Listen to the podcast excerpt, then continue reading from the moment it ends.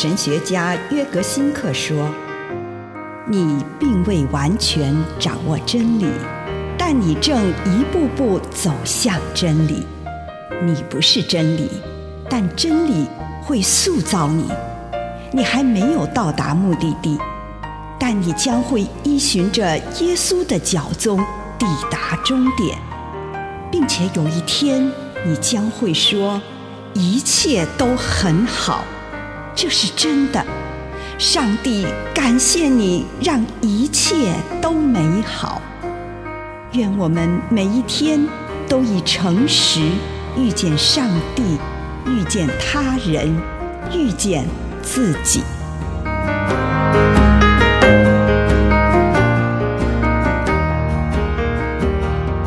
两种老年的灵修方式，诗篇一百四十八篇十二节：少年人啊，少女啊，老年人啊，孩童啊，你们都要颂赞他。我观察到两种老年人的灵修现象，一种是他们以前所依循的外在灵修形式已经逐渐被剥夺。他们无法再祈祷，也无法再到教堂参加礼拜。我们已经看不到他们的外在灵修方式了，既不是祷告，也不是静默或读经，但他们就是可以在内心感受到生命的本质。在这里，他们把自我交给了上帝，他们放下自我，也放下旧的灵修形式。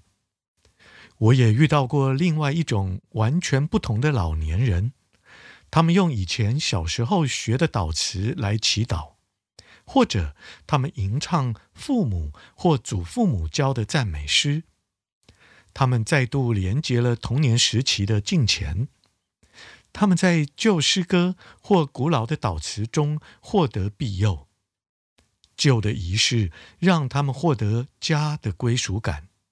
他们觉得在古老熟悉的祈祷和仪式当中，如同安居在家。而且，当他们这样唱诗和祷告的时候，可以再次接触到自己童年的经验和渴望。以上内容来自南与北出版社安瑟伦古伦著作，吴信如汇编出版之《遇见心灵三六五》。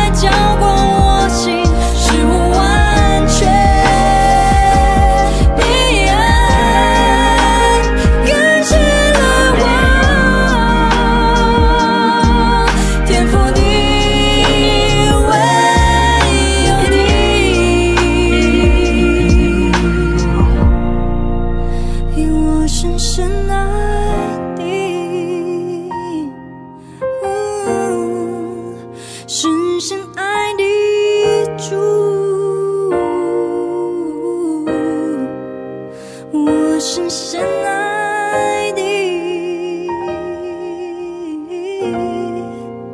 深深爱你主，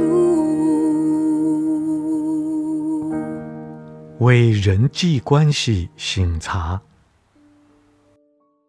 主耶稣，孩子来到你的面前，求你帮助我，能与人有和睦的关系。垂听我的祷告，奉主耶稣基督的圣名，阿门。请你用一些时间感恩，为今天领受到的祝福，不论是一个还是两个，是大的还是小的。向主献上感谢，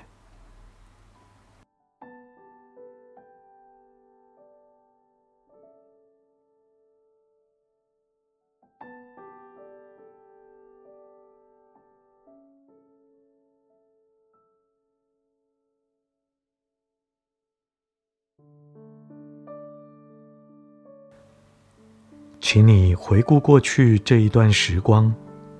祈求上帝帮助你看到，在你心灵中颇具分量的那个人物。如果很快的有某个人浮现在你的意识中，请你用内心的眼睛打量这个人，听这个人的声音，辨识他的姿态、神情等等。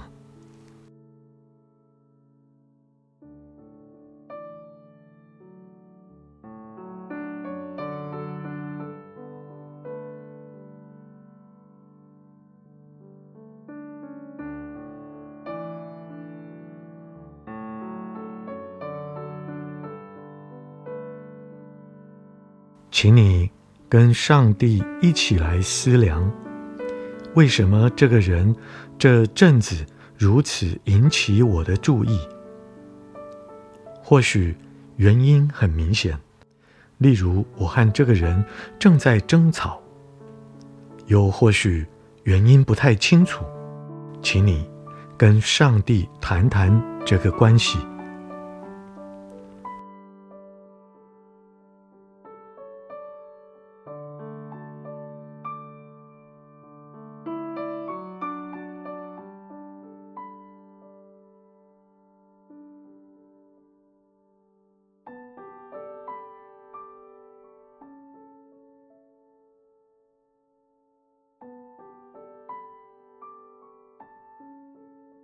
当我反省自己与这个人的关系时，祈求上帝指点我，指点我心中最为强烈的情绪到底是什么？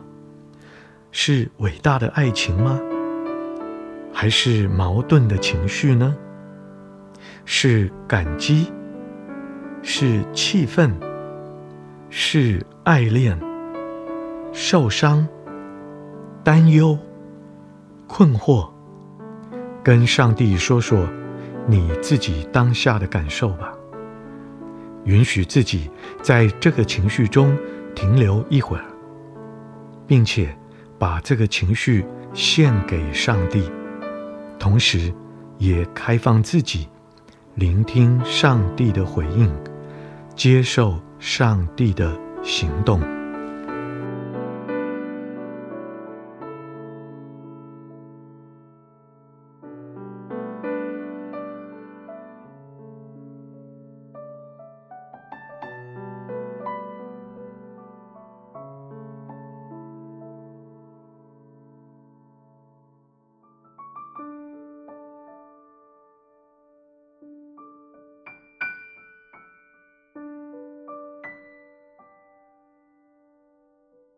求上帝让你大致总览一下自己与这个人的关系。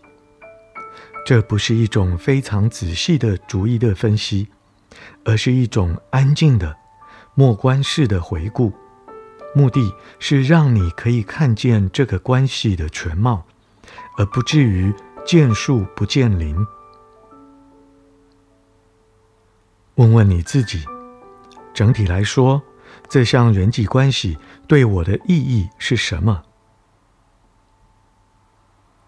这项关系使我的生命获得增长，还是不断流失？这份关系带领我更接近上帝，还是让我离得更远？你是否因为这个关系变得更具信、望、爱，还是更缺乏这些德行？在这段关系中，最困难的部分是什么？而最让你感到愉悦、享受或赋予生命的部分又是什么呢？最后，你所感受到的强烈情绪，与你从整体来看这个关系时，心中有的强烈感觉，二者一致吗？你跟上帝谈谈这些事情。如果他选择要发言的话，请你也同样用心聆听他所说的话。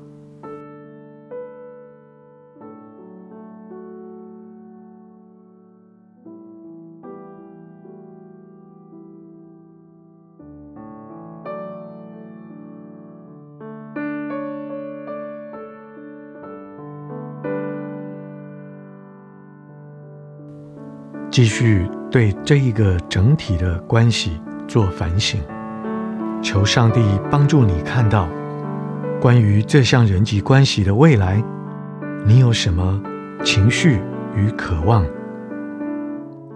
你关心和害怕的是什么？对这项关系，你的渴望是什么？你的希望和梦想又是什么？跟上帝诉说这些事。如果有什么具体的渴望，就明白的向上帝祈求。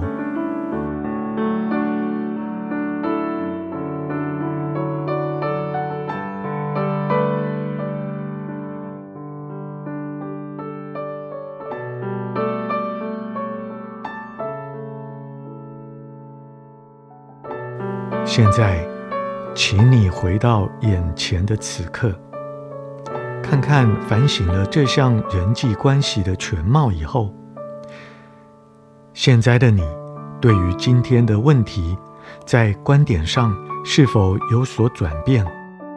情绪方面有没有什么转变？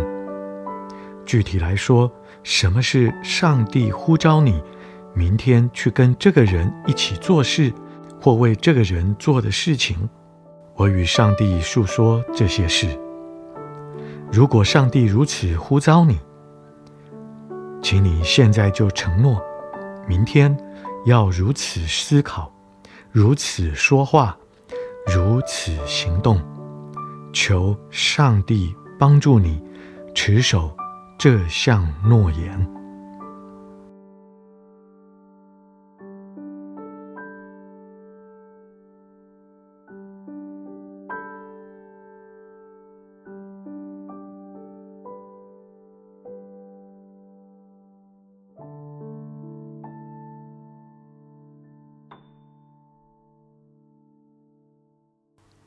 亲爱的主，求你帮助我，让我有好灵舍的心。奉主耶稣的圣名，阿门。